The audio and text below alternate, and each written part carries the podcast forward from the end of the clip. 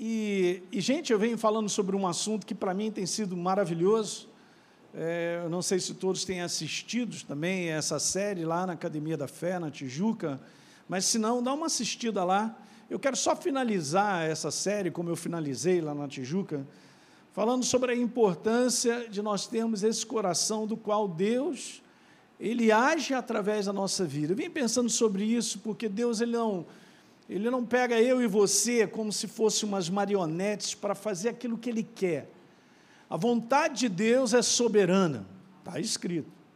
A vontade de Deus precisa ser feita, mas depende de um coração que diz assim: eu quero, eu vou fazer.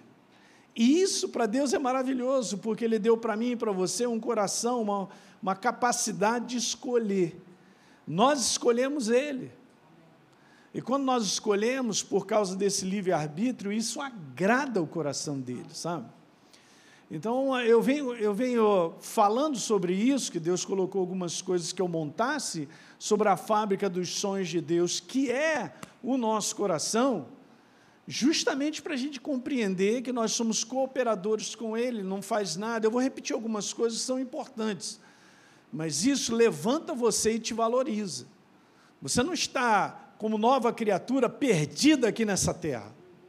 Eu quero te falar, como nova criatura, você foi achado. Entende? Então agora nós participamos do propósito de Deus sobre a face da terra. Gente, não tem coisa mais maravilhosa. Todas as vezes que eu medito um pouquinho, eu me alegro demais com isso, de poder ter sido encontrado, sei lá, no tempo da minha faculdade, ser transformado pelo alto e ontem mesmo estava eu e a Deise vendo um testemunho de uma moça, amiga dessa, dessa menina que casou, né, sobre como essa palavra alcançou o coração dela né, e a transformação dela, né, Deise? E dela entender coisas agora e o propósito em viver, né? Então, essa é a verdade. Há um propósito em nós vivermos, em descobrir individualmente para nós o nosso ambiente de casa, nosso ambiente de trabalho, o que, que Deus quer qual é o posicionamento? Ter essa sensibilidade, gente, de reconhecer isso. Então, se você lembra um pouquinho, eu não sei quanto tempo atrás aqui, talvez um mês atrás, eu tenha colocado esse texto do apóstolo Paulo que ele ia cumprindo aquele que ele acreditava ser o propósito dele, mas de repente ele encontra com Jesus, o Rei da Glória. A vida dele muda muda por completo, muda por dentro. E ele agora acaba entendendo que ele tem um propósito de viver, o propósito de servi-lo. E, obviamente, para a eternidade. Né? Então, isso é muito importante. Eu quero te falar, você tem valor. Ok? Não permita que o inferno coloque alguma coisa no teu coração, tipo, não, mas ninguém me ama e tal. É, isso aí vai ser, até o final, dessa terra, no, nessa atmosfera que nós estamos vivendo das trevas, a desvalorização e o sentimento de desvalor do inferno sobre a tua vida e sobre a minha. Ah, quem sou eu? Não, você é uma pessoa liberta pelo sangue do Cordeiro. Uau! E agora nós fazemos parte de um propósito. Um propósito dele, de nós reconhecermos nessa nossa jornada diária aquilo que nós sabemos no nosso coração que é a direção de Deus. Então eu tenho usado esse texto, vai acompanhando aí comigo, né? De Atos capítulo 26, quando então Jesus fala para ele, ele pergunta ao apóstolo Paulo: Senhor, quem é você? O que o Senhor responde: Eu sou Jesus a quem você persegue. Tchan, tchan, tchan, tchan. Meu Deus. E aí, a gente vê no verso 16, mas Deus fala para ele, Jesus fala para ele: Levanta aí, cara, fica de pé. Eu apareci para você para te constituir. Que coisa maravilhosa. E eu venho conversando isso com vocês, não é verdade? A própria palavra de Deus diz que Deus nos constituiu ministros e testemunha, testemunha dele. Nós somos ministros, como está em 2 Coríntios 5, da reconciliação. De poder reconciliar as pessoas com Deus. Olha só que oportunidade ele nos dá, né? E aí, tanto das coisas que que você me viu, como daquelas que eu vou aparecer e te falar, eu vou te enviar para os gentios, para você abrir os olhos, semeia, cara, no coração das pessoas, para convertê-lo das trevas para a luz, do poder de Satanás, para Deus, E aí vai. E aí ele faz a declaração de dizer, nesse testemunho para o rei Agripa, eu não fui desobediente à visão celestial. Eu não fui desobediente ao propósito de Deus, ao plano que Ele tem para a minha vida, que Ele também tem para a sua vida. Aí essa coisa mais importante sobre a face da terra, que por falta de ensino, a igreja do Senhor fica para lá, para cá, e muitas vezes ela fica naquele posicionamento, aquele carrinho que bate na parede, volta, vai para o outro lado, bate, sem propósito nenhum, tentando encontrar um lugar, tentando. Gente, eu quero falar para vocês, a gente não tenta viver mais, nós vivemos Ele. Vivemos na claridade, Ele está diante de nós, e nós reconhecemos a direção dele e nós caminhamos. Eu quero te falar bem claro: você não está perdido em Cristo Jesus. Então, quanto mais a gente ensina isso, mais a gente reconhece. E a gente reconhece pelo nosso espírito, para as coisas que acontecem dentro de mim e de você. Certo? Então, nessa série, eu falei sobre isso no início, eu dividi em três partes, falando sobre o que seria uma visão, o propósito de Deus. E Paulo cumpriu a visão celestial, o propósito dele. Eu já tinha contado a minha experiência sobre isso. E aí, depois, numa segunda parte, eu não sei se eu cheguei a falar com vocês, mas a, a gente tem que guardar, proteger aquilo que Deus vai botando no nosso coração. São sementes que Ele vai colocando de palavras, de coisas que Ele empenha para conosco, que antecipadamente Ele vai falando para a gente. E aí tem o segredo da gente aprender a proteger isso. Alguém lembra daquelas, daquela passagem lá de Abacuque? Você pode ir lá comigo? Eu só quero ler. Porque é a primeira vez que é referida a palavra fé. Abacuque capítulo 2. Abra sua Bíblia, por favor. Muito legal. Abacuque capítulo 2, estou procurando. Então está escrito aí, ó, o profeta perguntou para Deus porque ele estava procurando uma resposta. E Deus disse para ele para que escrevesse no verso 2, ao ponto de quando alguém passasse até correndo, leria. Agora veja, o verso 3, porque a visão, essa que eu quero que você guarde. Veja, Paulo está falando sobre a visão celestial, sobre algo que Deus fala para você e para mim. Gente, olhem para cá. Visão também são promessas, tá bom? Que ele fala no nosso coração a respeito daquilo que ele disse. Tem várias áreas da nossa vida que são promessas tremendas. Uma delas é a salvação da nossa casa. Eu vi isso na vida dos meus pais. Demais, já contei essa história. Então, são coisas que não haverá impossíveis em todas as suas promessas. Muito bem, então está escrito aí, ó, porque a visão ainda está para se cumprir no tempo determinado. Eu já estou te falando antecipadamente, eu tenho compartilhado, tipo, Deus falando contigo coisas que de repente não é para amanhã, mas você e eu, nós temos que aprender a proteger isso. A guardar isso no nosso coração, no tempo determinado. Elinho, se apressa para o fim, não falhará. Olha, se tardar, faz o seguinte: espera Aí eu grifei essa parte bem ampla, porque certamente virá e não tardará. É isso aí. Ele disse algo, vai ficar onde? Vai ficar no meu coração. Essa interação dele, Deus, o meu coração é perfeita. Quando Jesus, na parábola do semeador, ele disse que a palavra é a semente. Bom, nós vivemos numa região de terra, gente, de agricultura. É isso aí mesmo, semente só tem um lugar, coração. Palavra, ele só tem um lugar: meu coração e o seu. Então, quando as coisas caem dentro do teu coração e você sabe e reconhece que é do céu, ei, aprende a proteger. Então não vai ser o lado de fora que vai dizer para mim que não vai dar certo. Se Deus disse, Ele já disse para mim: espera, fica firme, seguro, como o Rafa falou ali.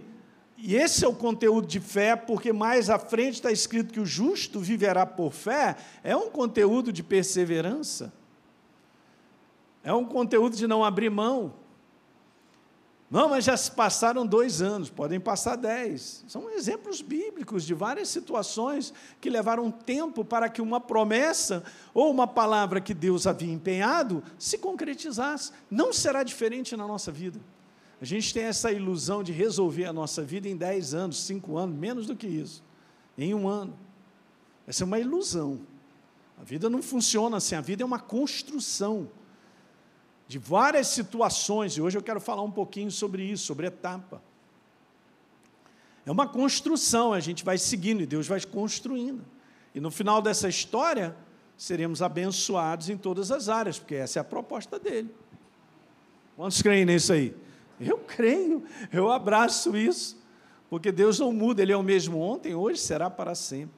A mesma proposta para Abraão, para a vida dele, no que precisava, a gente vê o final dele. Em tudo ele era abençoado, ele foi abençoado.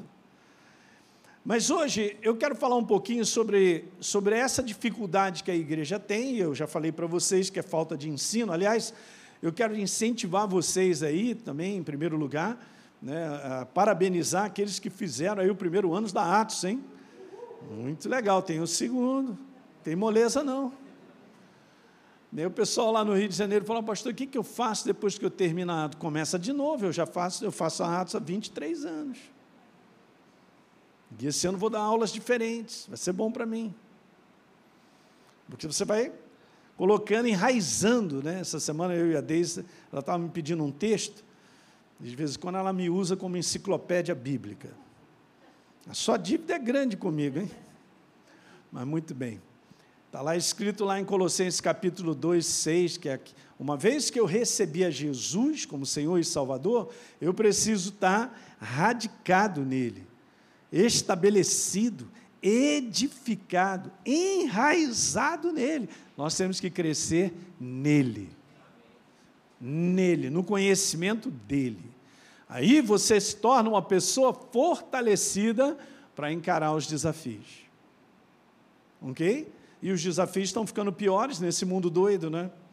Enfim, é, então, o que eu preciso é aprender a me movimentar com Ele, porque Deus vai construindo essa visão no movimento que Ele vai liberando e a gente vai percebendo que nós temos que caminhar. É andar com Deus, gente, sobre a face da terra é algo maravilhoso mesmo, é assim mesmo, Ele vai construindo a minha e a sua vida. Esse conceito não é novo para você que está aqui na nossa igreja, porque de vez em quando eu libero ele. Não sou eu que construo a minha vida e peço Deus para me abençoar. Eu queria que você entendesse isso. Mas é Deus que constrói a minha vida uma vez que eu sigo. Eu o sigo e ele constrói a minha vida. Eu reconheço a direção dele nessa área da minha vida. Eu reconheço a direção dele nesse momento que eu estou vivendo. E assim, então, ele vai construindo eu e você. Essa é a construção segura. Diga amém isso aí. Você quer uma construção segura? Aprenda a reconhecer a direção de Deus. Aprenda a ter essa sensibilidade de saber, não é por aqui, porque alguma coisa aqui dentro mexe comigo. Mas eu estou sentindo liberdade para cá. Isso não é ensinado de um modo geral para a igreja. E eu quero te falar que isso aí é o que mudou a minha vida e da Deise. Que nos fez avançar em termos de casamento, em termos de criar família, em termos de prosseguir na obra de Deus e tal, com tudo que ele tinha. Cheguei até aqui, gente porque eu reconheci que é isso aí. Jesus falou: vocês vão ouvir a minha voz e vocês me seguem. E assim então vai dar tudo certo. Diga aleluia.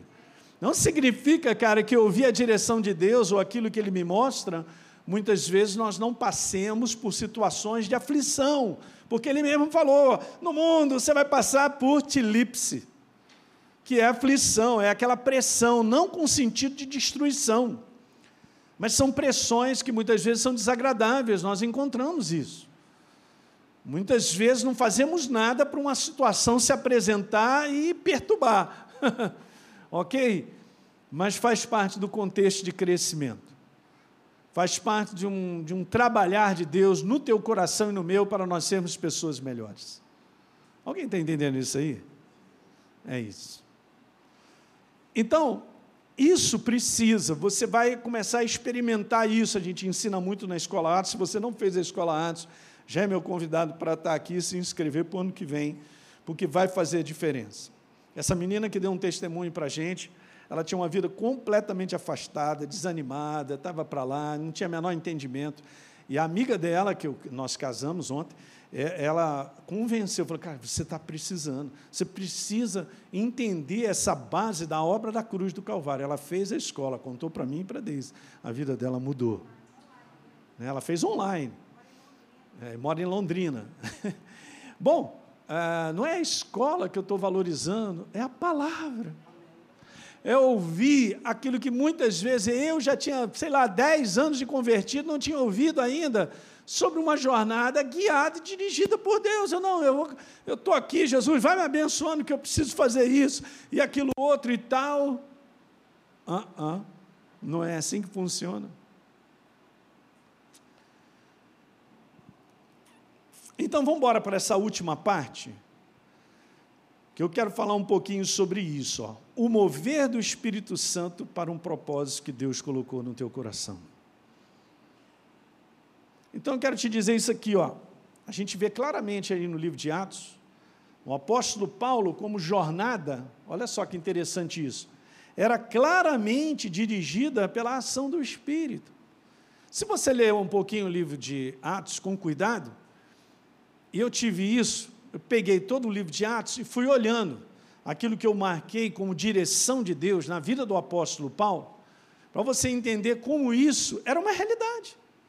Vamos dar uma olhadinha, nós vamos ver vários versos. Você pode acompanhar comigo aqui, depois você, você anota tudo isso.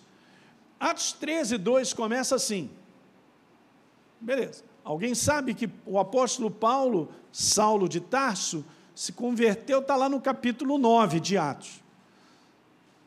Beleza, eu vou fazer um comentário depois. Atos 13. Enquanto eles estavam orando, jejuando, o Espírito Santo disse: Quem disse? É isso aí. Não foi a rapaziada da igreja disse: olha aí, gente, vamos embora. Uh -uh. O Espírito Santo disse: Separai-me agora, a Barnabé e Paulo e Saulo, para a obra que os tenho. Uau. Agora, diga agora. agora. Aham. É legal isso, né? Mas vamos embora seguir. No verso 3, continuaram orando, jejuando, e puseram as mãos sobre eles, despediram a galera. Agora, olha só, gente, olha o verso 4. Uau! Enviados pelo Espírito Santo. Eles não saíram a Bangu, nós vamos para lá, para cá, Unidunité, vamos tirar aqui, para que lado nós vamos? Não. Enviados pelo Espírito Santo. Vamos continuar. Atos 16, 6. E percorreram a região frígio-gálata, tendo sido impedidos por quem? Pelo Espírito Santo de pregar a palavra na província da Ásia. É interessante que isso por um tempo, nesse tempo, nesse momento, eles foram impedidos, mas eles foram pregar na Ásia depois. Interessante, né? Ao você entender a movimentação de Deus. Hum. Legal, verso 7. Chegando perto de Mísia, tentaram ir para Bitínia, mas o Espírito de Jesus não o permitiu. Uau! Tentaram, mas Jesus segurou. O Espírito Santo, o Espírito de Jesus. À noite, Paulo teve uma visão na qual um homem da Macedônia estava em pé e lhe rogava, dizendo o seguinte: Passa a Macedônia e nos ajude. Você sabe que Deus fala por sonhos também, né? E visões, ok. Legal, aí depois no verso 10, assim que Paulo teve a visão, imediatamente procuramos partir para aquele destino, concluindo que Deus nos havia chamado para nos anunciar o Evangelho. Continuando, Atos 18, 9. Certa noite, Paulo teve é uma outra visão, uma visão em que o Senhor lhe disse: Não tenha medo, cara, pelo contrário, fala e não fique calado, porque eu estou com você, aleluia, hein? Aí, Rafa, você acabou de dizer hoje. E ninguém ousará te fazer mal, pois tenho muito povo nessa cidade. Não tem planejamento humano, tem direção de Deus. Eu quero declarar que em 2023, cara, você vai ter um coração de muita sensibilidade. Para caminhar dessa maneira. Essa é a maneira onde a gente é assistido com coisas tremendas, gente, num conteúdo de suprimento de necessidades, de favor, é um negócio incrível. Verso número 11. Assim Paulo permaneceu, e estava falando a respeito dessa cidade, em Corinto, um ano e seis meses, ensinando entre eles a palavra de Deus. E vamos seguindo. Verso 19, capítulo 19. Depois dessas coisas, Paulo resolveu no seu espírito ir a Jerusalém. Ó, ele resolveu, no espírito, não na cabeça. Ele percebeu, eu vou para Jerusalém, passando pela Macedônia e a Caia. Ele dizia, depois de passar por Jerusalém, preciso ir também a Roma. Estava no coração dele isso. Olhem para mim. O que está no teu coração, se você aprender a reconhecer, são coisas de Deus, elas acontecerão na sua vida. Uau! Eu já tive uma experiência gigante dessa, de não ver do ponto de vista natural de sair do país e morar fora por dois anos, pelo conteúdo de trabalho, de tantas coisas que nós éramos envolvidos, né? de Deus cumprir o propósito que Ele havia colocado no meu coração há nove anos atrás, naquela época, né? Alguém vai jogar fora o que Deus põe no coração? De forma alguma, não jogue. Proteja. Mas também eu e você precisamos disso, aprender a nos movimentar com Ele. Então vejam, verso número, agora já no 22. Perguntei, Senhor, quem é você? Ele estava dando outro testemunho. Ao que me respondeu, eu sou Jesus, o Nazareno, a quem você persegue. Agora, olha só esse testemunho quando Jesus fala algo para ele que Paulo não refere no outro, anterior do rei Agripa. Então perguntei, Senhor, o que, que eu devo fazer? Ó, que pergunta boa, hein? O que, que eu faço, Jesus? Aham. Uhum. E o Senhor disse para ele: Você vai se levantar, você vai entrar em Damasco, onde lhe dirão tudo o que você precisa fazer. Olha a jornada. Uma jornada altamente dirigida, gente, governada pela direção de Deus no mover 22, 17, quando voltei para Jerusalém, enquanto orava no templo, me sobreveio um êxtase. Eu vi o Senhor e ele me disse: anda logo, sai imediatamente de Jerusalém, porque aqui não vão aceitar o seu testemunho a meu respeito. Eu só estou lendo os versos. Ok, vamos embora. Verso 21. Mas ele me disse: Vá, porque eu enviarei para longe aos gentios Capítulo 23. Na noite seguinte, o Senhor, pondo-se ao lado de Paulo, diz: Coragem, cara, pois assim como você deu testemunho a meu respeito em Jerusalém, é necessário que você testemunhe também em. Mas ele já havia percebido no coração que ele precisava ir para Roma.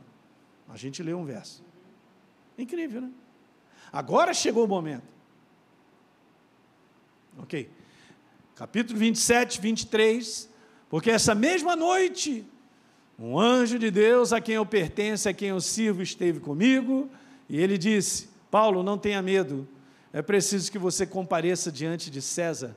E eis que Deus, por sua graça, lhe deu todos os que navegam com você. O que, que é isso? Por causa de um propósito na vida de um homem, aqueles 200 e, sei lá, 60 ou 70 e poucos foram salvos por causa de um propósito de um homem. Você dá para entender aqui que no teu propósito sobre a face da terra, pessoas já estão linkadas para serem salvas? Não, você não pegou isso não, hein? E faz toda a diferença. O negócio de Deus são pessoas. Salvação, transformação de pessoas, ele morreu por isso. A sua igreja tem esse coração de entender. E nós somos mensageiros dele. Mas já está linkado. Eu falei isso lá na Tijuca é verdade, eu tiro pela minha própria vida. Você não faz ideia como é que Deus trabalha através de uma outra pessoa, que pode ser um amigo, pode ser alguém do trabalho, mas de um modo geral, pessoas são salvas porque alguém está orando por ela. Viu, Paulo? É isso mesmo. E de repente, essa pessoa ela tem liberdade suficiente no relacionamento para semear uma palavra, fazer um convite. Assim foi a minha vida. Eu fui enviado para uma faculdade que eu não gostaria de ir. Não era aquela minha primeira opção. Meu pai, muito sábio, chegou para mim e falou assim: Aline, vamos fazer o seguinte, cara, você já passou. Manda ver, eu posso te ajudar aqui, eu vou pagar isso aí por um tempo, se você quiser. Depois você faz de novo vestibular, se for o caso. Tal.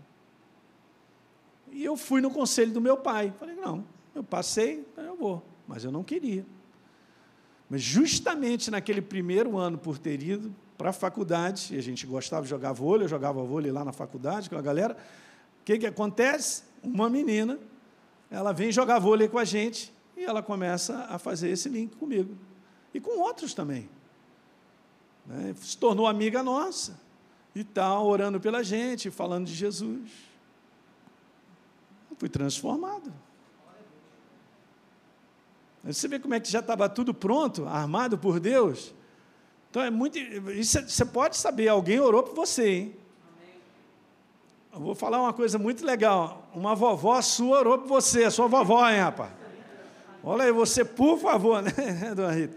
Nem deixa também a vovó também. Aí, cuidado com ela também orando, hein? Cuidado. Olha que Jesus ouve as vovós mais, hein? Olha aí, hein? Ela respeita, ele respeita as vovós, hein? Então, de repente, a tua avó estava orando por você, você nem sabia, hein? Eu me lembro da minha tia também, um Natal maluco daquele lá e tal, garoto, não está nem aí para isso. Né? Ela me deu de presente uma Bíblia, eu achei aquilo demais. Já mandou um presentinho para mim, não é verdade? E depois que eu me converti, eu fui procurar, que eu tinha guardado aquela Bíblia lá no armário lá em casa, e comecei a ler. Então você não faz ideia como pessoas elas estão aí linkando através da oração, ou semeando uma palavra que vai fazer toda a diferença. Ok? Se eu perguntasse aqui quantos chegaram a Jesus e entregaram por causa de uma pessoa, talvez metade ou mais levantaria a mão porque alguém orou, alguém semeou, né? É isso. Está entendendo, gente? Vamos continuar, mas tem um detalhe legal que nessa, nessa, nessa jornada do apóstolo Paulo, quando ele se converte, Saulo de Tarso vira o apóstolo Paulo, mais ou menos historiadores, eles dizem que o apóstolo Paulo ele ficou ali sem, ah, sem a gente saber muito a respeito dele, durante 14 anos, mais ou menos. 14 anos, o que, que o apóstolo Paulo estava ali? Antes de Deus falou, agora me separa a Barnabé e a Saulo para a obra que eu os tenho chamado. 14 anos. Pensa um pouquinho sobre isso. Mas não, mas pô, Jesus, mas tal, mas olha só, 14 é muito tempo. A nossa maneira de pensar sobre o movimentar de Deus ah, não encaixa. É por isso que não é pela nossa maneira de pensar o nosso desejo. É pelo movimento de Deus que nós reconhecemos. No movimento de Deus, escuta o que eu quero te falar. Se você não treinar a ser uma pessoa paciente, você não termina essa jornada. Pastor, zero de paciência, então você não termina. Porque pela primeira vez que é citado fé, o justo viverá por fé, é um conteúdo de persistência, de perseverança. É um conteúdo de espera, de paciência. Eu ensino isso na escola. Eu também aprendi. Eu gostaria que muitas coisas da minha vida fossem, fossem mais rápidas. Quando, na verdade, Deus há muitos anos me deu uma palavra, que quando eu li, aquele encheu o meu coração, mas de um modo geral, assim, no, no homem, a gente faz um quá, quá, quá, quá. Não é um balde de água fria, é um propósito dele. Eu vou repetir, é o propósito dele e saber esperar algo que Deus deposita na nossa vida, guardando, protegendo e aprendendo a se movimentar, porque nesse propósito tem que se movimentar. Nós estamos vendo o apóstolo Paulo se movimentando, mas completamente guiado, dirigido.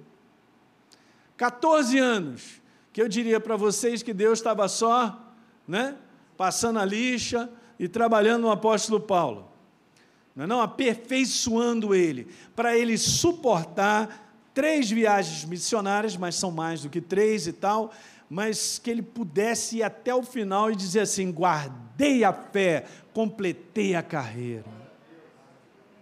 Não desperdice o tempo da espera. Entenda que Deus muitas vezes está te preparando para coisas maiores. Eu recebo também. Uau! Isso é bom porque acaba gerando no nosso coração um encaixe com aquilo que Deus tem. E aí, sabe o que acontece? ele começa a fazer esse trabalho de Atos, capítulo 13, que eles então enviados pelo Espírito Santo, vamos embora. Chegou a hora, nós estamos no mover do Espírito e vamos embora. Gente, você sabe quanto tempo levou as viagens missionárias do apóstolo Paulo? Doze anos. Doze anos. Então, 14 para se preparar e 12 para fazer. Deu resultado ou não? Não, porque Deus até liberou ele para escrever cartas que nós estamos usando até hoje. Eu pergunto, o apóstolo Paulo foi frutífero ou não? Não, ele continua sendo, ele não foi. eu quero chegar e conversar com ele. Paulo, eu vou te falar, você é violento, hein, cara? Como é que pode a galera toda, esses dois mil anos aí, se alimentando, cara, de sabedoria, de coisas que você falou, cara, revelações tremendas a respeito da igreja a respeito de quem nós somos em Cristo, da nossa herança. E Deus concedeu para ele.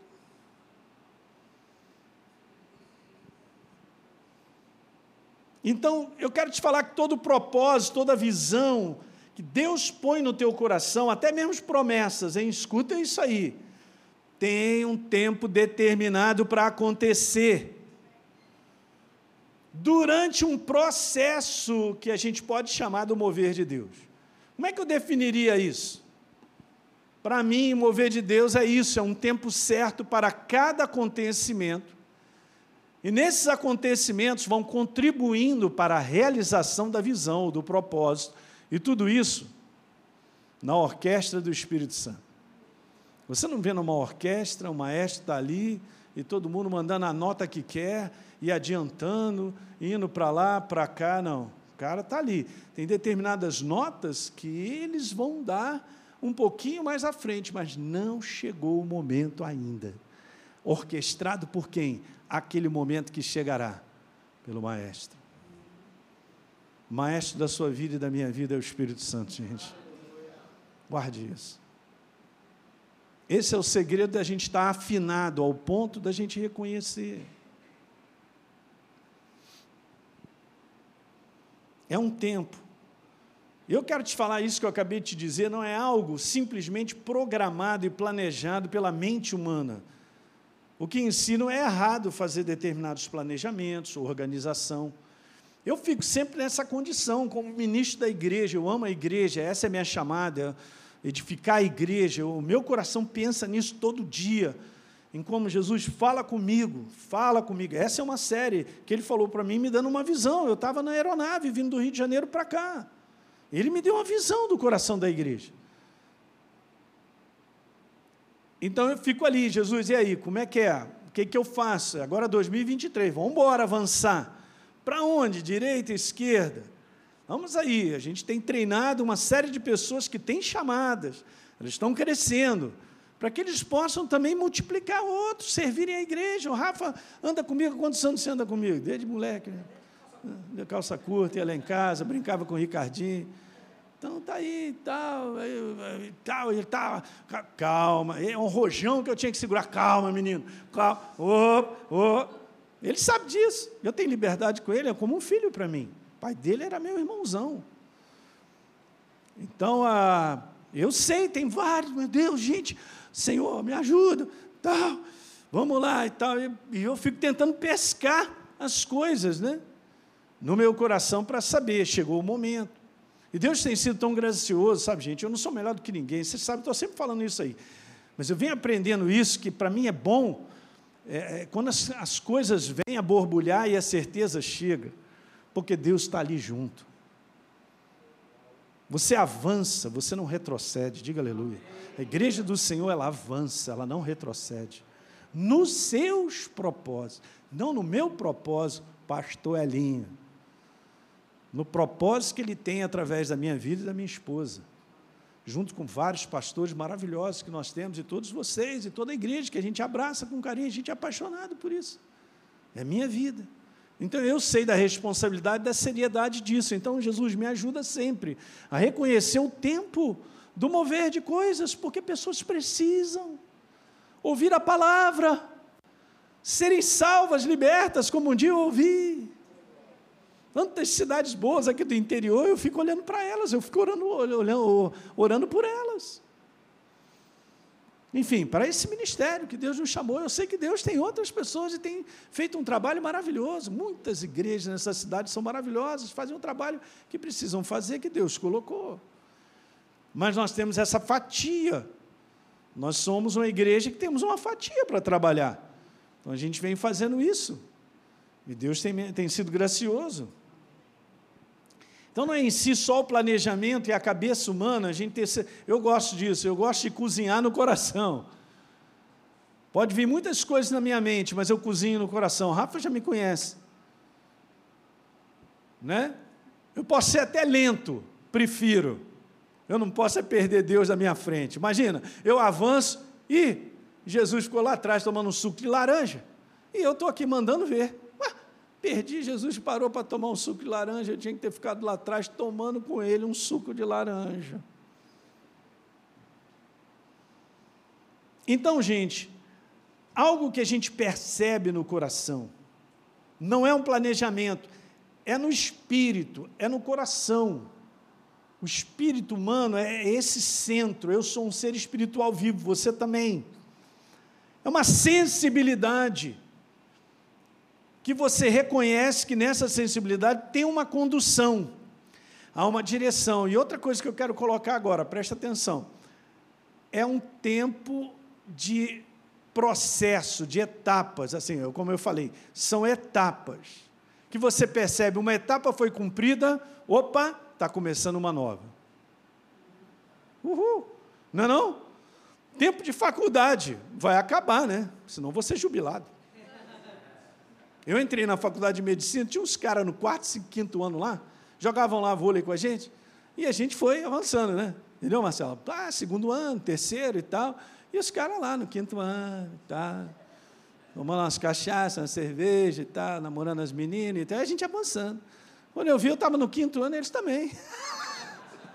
Quando a gente viu, eu saí fora da faculdade, os caras ficaram, rapaz. Misericórdia. Enfim, Deixa eu te falar essa sensibilidade, me dá mais um tempinho aí para eu falar sobre isso. Mas Lucas 2, 25, havia em Jerusalém esse homem, cara, que o Espírito Santo estava sobre ele. Eu quero só te falar uma coisa como igreja, tá? O Espírito Santo não está sobre a minha vida, ele está em mim. Essa unção está em mim, como disse o apóstolo João, e ela nos ensina todas as coisas. Vamos embora ler esse verso?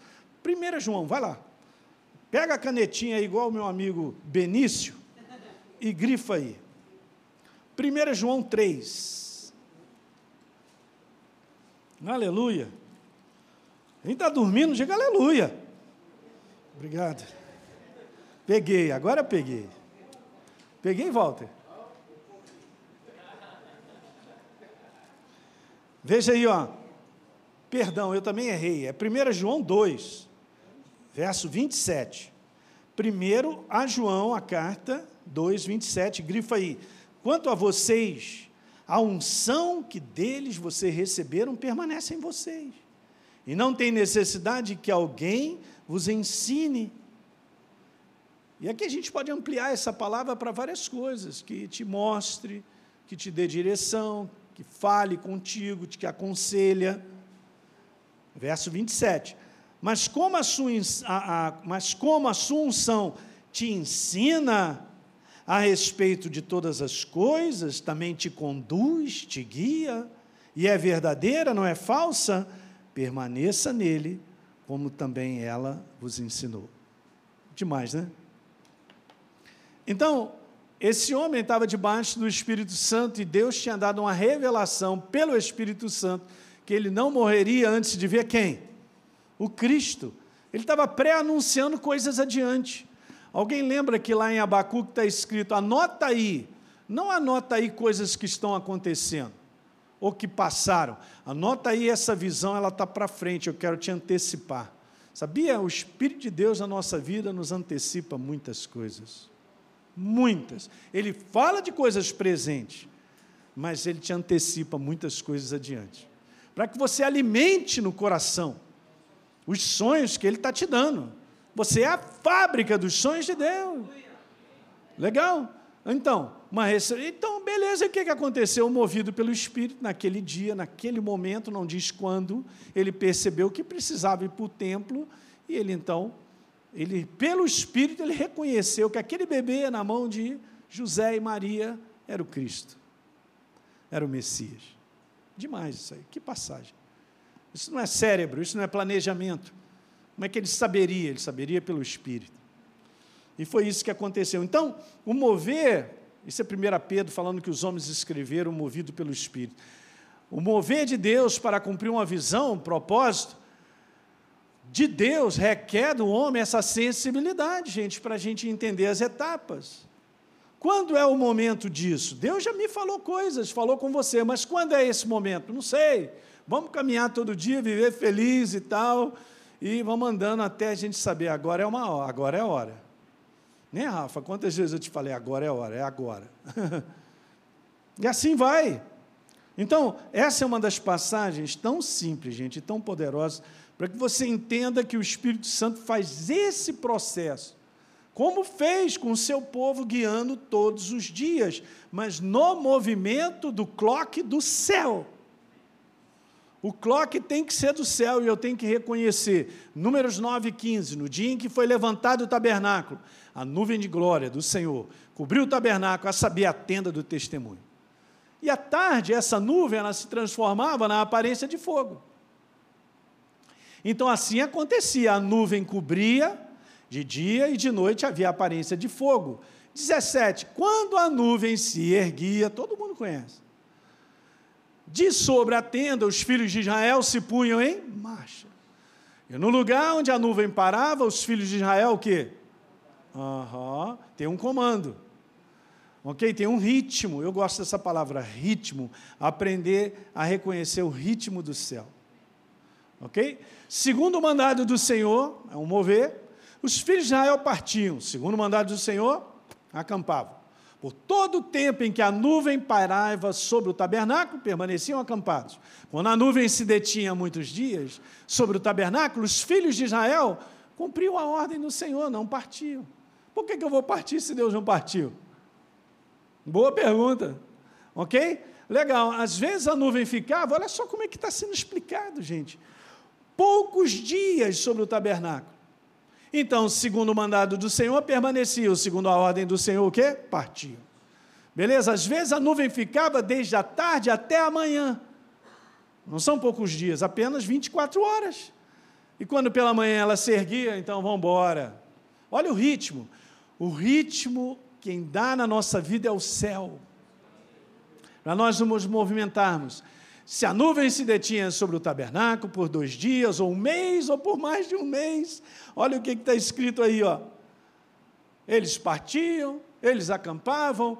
Então eu quero te falar que a representação hoje dessa nuvem, gente, é a pessoa do Espírito Santo. Tem como a igreja reconhecer o movimento do Espírito? Tem como. Impressionante, mas tem.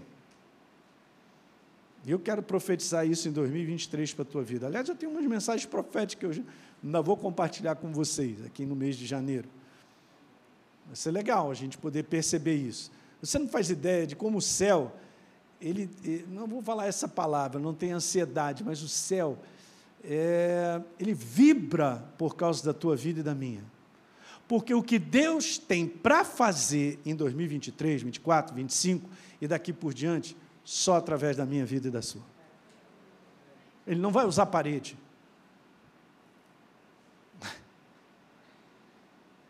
Você vê a importância do nosso coração, porque é a fábrica dos sonhos dele. É legal dizer isso, né? O sonho dele. E a gente, por livre e espontânea vontade, porque a gente ama ele, Senhor, eu quero a tua vontade na minha vida. Uau, gente, sagrado o coração dele. Alguém está percebendo aí? Um coração de Deus é um coração alegre, porque ele tem essa expectativa que nós cooperemos com o propósito dele. Só isso. Eu quero fazer uma segunda pergunta aí, ó. Vai ou não vai? Opa, passei demais. Ok. A igreja, antes eu quero te falar isso aí, ó. A igreja que não move com Deus, não cumpre a sua chamada, missão ou propósito. Eu, eu falo isso, gente, em termos de uma de um chamado ministerial coletivo, né, porque nós temos isso. E essa é uma coisa muito importante para mim, eu sempre falo isso com os pastores, e a gente conversa, eu falo para vocês, eu não sou um pastor perdido, eu sei bem o que Deus me pediu para fazer. E quando Paulo fala para Timóteo lá, cara, segue essa doutrina aqui, anda dessa maneira aqui, dessa maneira, que você vai salvar a tua vida e quem está contigo. Porque sabe de uma coisa importante, gente? A igreja do Senhor somos nós. Nós somos filhos dele. Quem vai proteger os filhos dele? Quem vai cuidar deles para eles crescerem e não entrarem em portas erradas e se desviarem do caminho? Eu pergunto para vocês. É uma baita de uma responsabilidade. Eu tenho isso no meu coração, eu tenho esse entendimento. Ninguém é perfeito, não estamos falando de igrejas perfeitas, nós estamos falando de igrejas que têm chamadas específicas. E nós temos uma, a gente tem bem claridade, eu e sobre isso. Muito bom, gente, isso é, é a minha alegria, é o nosso prazer. Então, a igreja que não se move individualmente também no propósito que Deus tem pessoal, contigo, família, não funciona. Uma outra pergunta, então, que eu faço é essa: por que a igreja tem dificuldade de se entregar ao mover de Deus? A resposta é tão simples e tão ridícula. Qual é a resposta? Porque ela não é ensinada a caminhar com Deus pelo seu homem interior, seu espírito vivo, que agora tem sensibilidade para reconhecer isso é de Deus, isso não é de Deus. Isso é meramente algo meu, mas isso aqui é um desejo dele. Quem está entendendo aí? Diga aleluia. Muito bom. Então nós vamos caminhando com ele, a gente vai reconhecendo. E a proposta não é simplesmente Deus fazer o que eu quero. A proposta é fazer a vontade dele. e em muitas coisas ele cumpre os nossos desejos, porque ele é um paizão. Qual é o pai que não quer presentear os seus filhos? É verdade que eu estou falando ou não? Claro que é. Mas um pai também guia e instrui o seu filho no caminho que ele deve andar, para que ele complete, ele chegue lá. Então, é a passagem que você já conhece pela Escola Atos, a gente fala muito que Paulo, ele faz a, ele dá esse entender para nós de que nós temos esse homem exterior, governado pelos cinco sentidos, cabeça, planejamento, tudo que acha, pensa, e o homem interior, que é o homem que reconhece, que caminha. Tanto é que no verso 18 ele diz: na medida em que a gente não olha para as coisas que nós vemos do ponto de vista natural, externo, mas para que não se vejam as eternas, absolutas e verdadeiras. Ok? As coisas que se veem, elas são temporais, elas passam, mas a verdade é eterna e inabalável. Não tem jeito. Eu estou chegando ao final, porque eu quero te falar algo muito legal. Eu peguei esse verso, em Mateus 9, verso 17, se você for ler o conteúdo, você vai ver lá que o contexto é um contexto de oração, tem um envolvimento de jejum. E Jesus depois ele fala sobre isso. É óbvio, gente, que Deus ele está aí para nos trazer revelação. Então eu vou te trazer uma camada de revelação sobre esse verso. Pode ser isso? Porque isso me abençoou muito juntamente com essa mensagem. Olha só que interessante. Primeiro vamos ler. Não se põe vinho novo em odres velhos. Ok. Porque se alguém fizer isso, os odres se. Uhum, o vinho se derrama e os odres se perdem. Mas se põe vinho novo em odres novos e ambos se conservam. Caramba, tem tanta coisa tremenda para a gente falar sobre isso. Mas, especificamente, eu vou me ater a essas duas aqui. Então, vou dizer duas coisas de revelação para mim. Você pode pedir o Espírito Santo, ele vai te falar muito mais. Ok, o vinho novo representa uma nova etapa do mover de Deus para o propósito depositado na tua vida. Então sempre existirá um vinho que vai terminar. Aliás, o vinho é um ser vivo, né? Ele tem um tempo. Aí legal. Há um tempo para surgir um outro tempo. Aí vem um vinho novo. Isso é só para te mostrar o conteúdo de etapas. Então, vinho novo representa uma nova etapa. Diga, nova etapa. Nova etapa. É isso aí. Então, no meu espírito, por exemplo, eu percebo que a igreja do Senhor, nessa década, se eu posso te colocar dessa maneira, nessa década, é uma década bem especial de um último mover de Deus, de uma etapa tremenda. Não me pergunte, mas está no meu coração, e nós vamos entrar em 2023. Nós vamos amansar como igreja, como propósito em tudo que Deus tem. Uma segunda coisa que eu queria te falar, é interessante isso aqui, o odre velho representa um propósito já cumprido ou passado. Agora, sobre o odre velho, eu quero te dizer algo que é legal também. O odre velho não é algo que não presta ou não tem valor. Ele simplesmente chegou ao fim do seu propósito.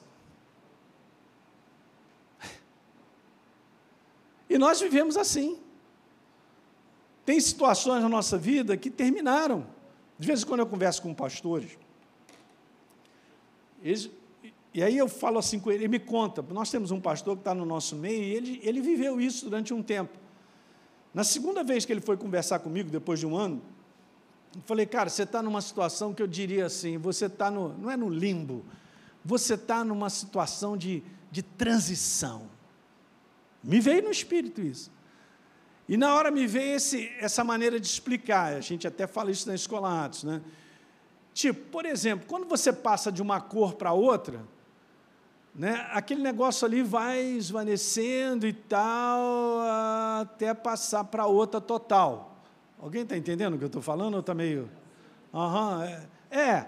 Então, beleza, é de azul para ver. Não sei como é que é a questão da, da, na cor, mas enfim.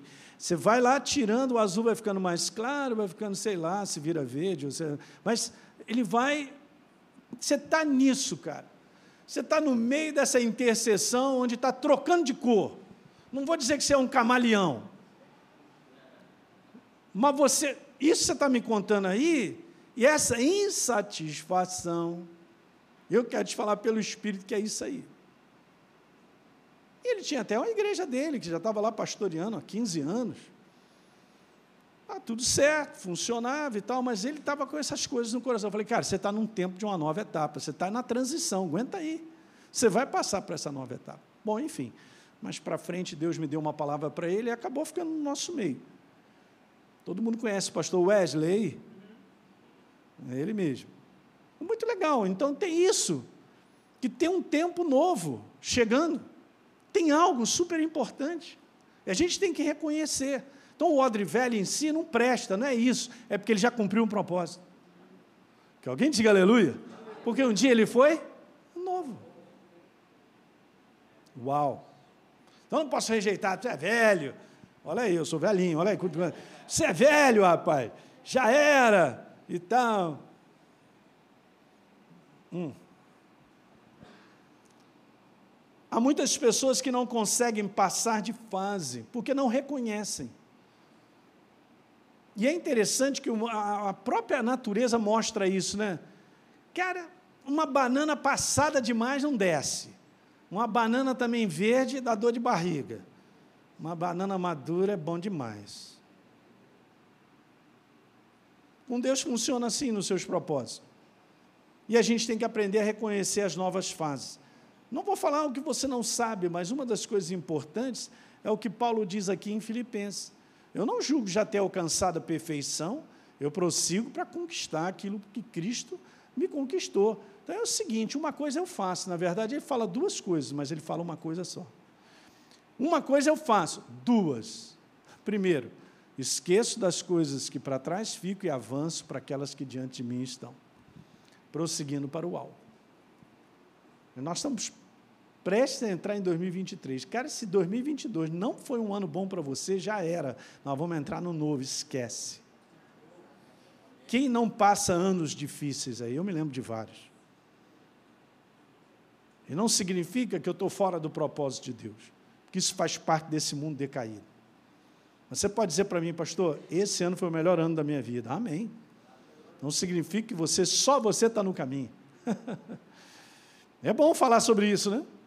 E aí, então, eu prossigo para o avo. Você é o odre, eu quero te falar, que precisa, pela fé, ser renovado, eu e você, para a gente receber uma nova unção que levará o propósito de Deus em sua vida para uma nova fase. Isso acontece no ministério direto. Eu tenho vivido um tempo que para mim tem sido maravilhoso. Eu estou mais animado que quando eu comecei.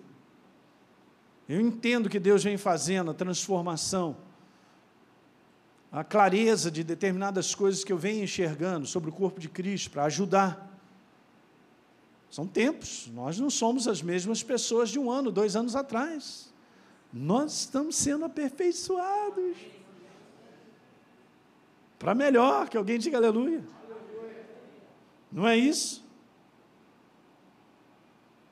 Ninguém avança se olhar para trás.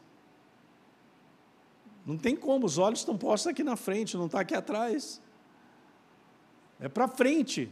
Ninguém avança se o passado, essa é uma palavra interessante, se o passado governa o nosso coração e nos prende.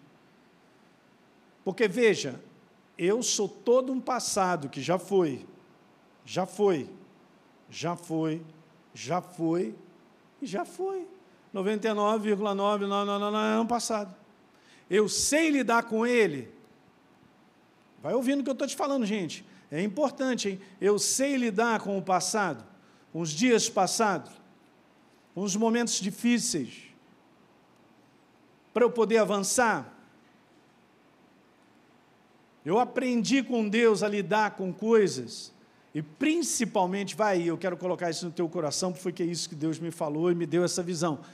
O relacionamento com pessoas, porque é a coisa mais importante para Deus. Sabe, eu venho pensando sobre isso. Deus não chamou eu e você para termos um coração perfeito, porque nós estamos sendo aperfeiçoados. Mas Ele nos chamou para ter um coração livre livre do lixo das trevas, de querer entulhar dentro de mim e de você ressentimento, mágoa, raiva, ódio, ira contra pessoas. Mesmo que eu diga eu tenho razão, Agora é um sepulcro, hein?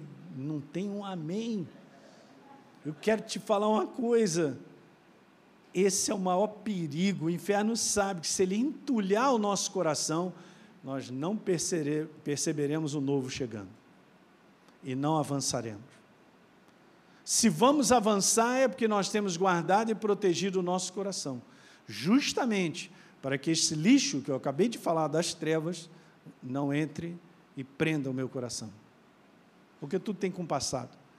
Eu conheço pessoas que não conseguem viver hoje porque estão presas a uma decepção do passado, tem 20 anos, tem 15 anos. Eu falo numa boa para você porque eu te amo. Sai da lama, jacaré. Esquece isso aí, cara. Lida de maneira própria. Vamos embora, levanta. Faz igual o cachorrão lá que tomou aquele banho e tal. Eu tinha um cachorro que era um dálmata. Aí a gente dava banho nele, você sabe, você tem cachorro, a mesma coisa. Beleza, dava banho e tal, aí mesmo enxugando a criança e tal, a gente se afastava, chegou o momento, aí o bicho jogava água para todo lado para ajeitar os pelos, não é não? É tempo da gente fazer isso, cara. E vamos embora seguir adiante. O que Deus me mostrou foi uma igreja despreparada. Vou seguir aqui para a gente continuar. O odre novo significa um coração o quê? Coração preparado para que um propósito novo seja cumprido. Queremos o um novo, mas é preciso ser preparado por dentro. Que alguém diga amém. Tem uma das coisas que com Deus é legal para a gente preparar coração, é uma palavra chamada responder a Ele. Obediência ou responder a Deus é o que faz o velho ir e o novo chegar. E enquanto houver da nossa parte resposta, o mover de Deus para cumprir os sonhos e promessas, os alvos e propósitos, não vai parar. Aí, eu vou terminar lendo isso aqui para vocês, foi o que Deus me falou.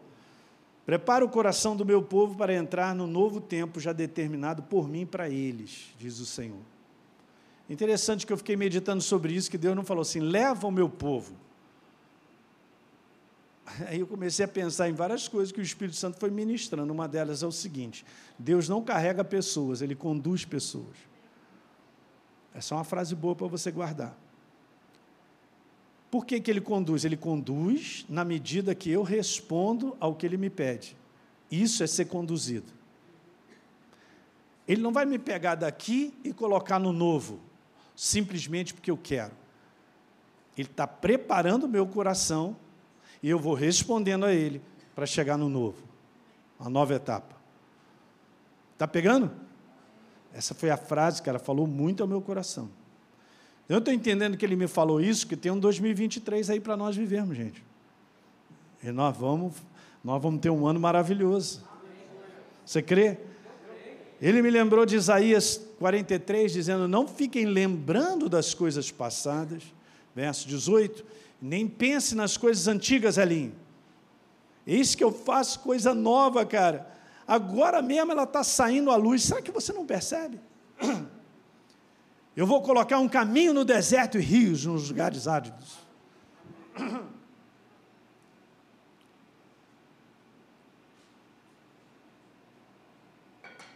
E finalizando, pode vir para cá, Stanley, para a gente orar. Olha só, eu tive essa visão e eu escrevi. Mas é uma visão do coração de Deus enxergando a sua igreja. Porque Deus, quando olha para mim, Ele não olha a minha aparência física. Ele olha aquilo que para Ele é mais importante: o seu coração. Por isso, é importante nós andarmos de coração livre para com as pessoas. Você vê? Eu nunca vi uma parede chegar para mim e me ofender. Chegar para mim, começar a falar, me ofender. Nunca vi uma árvore fazer isso comigo. Até o cachorro, cara, ele abana o rabinho. Eu nunca vi. Mas você não faz ideia de como pessoas marcam outras pessoas de maneira negativa ao ponto de entulhar o coração. E Deus só pode trabalhar com o coração, Ele não trabalha com o cérebro. Ele não trabalha com a razão que eu tenho de reter ressentimentos e mágoas. Ele não trabalha com essa razão. Ele trabalha com o coração ali, você precisa perdoar. Porque eu te perdoei. Hum. Essa igreja do fim é a igreja que vai avançar trabalhando no coração de maneira tão livre, de não reter nada, que Deus vai levá-la ela, então ele, eu vou respondendo, ele, ele vai me conduzindo. Ele, nós vamos avançar, que o meu coração não está entulhado pelas trevas. Ele não vai avançar com uma igreja entulhada de ressentimento e mágoa. Então eu vou te mostrar a visão que eu tive. Eu vi um povo com muitas feridas. Feridas que estão tirando a verdadeira crença em Deus, que estão tirando o prazer e a alegria verdadeira de viver. Feridas que não deixam mais eles enxergarem a vida de maneira simples. Ó. Essas feridas trouxeram amarguras e críticas endurecendo seus corações. Eu vi pessoas feridas e solitárias, caminhando sem direção, sozinhas, pois perderam a confiança em outras pessoas. Eu vi pessoas acuadas, inseguras e com muito medo. E aí Deus me falou duas coisas. Eles se perderam no caminho, Elinho.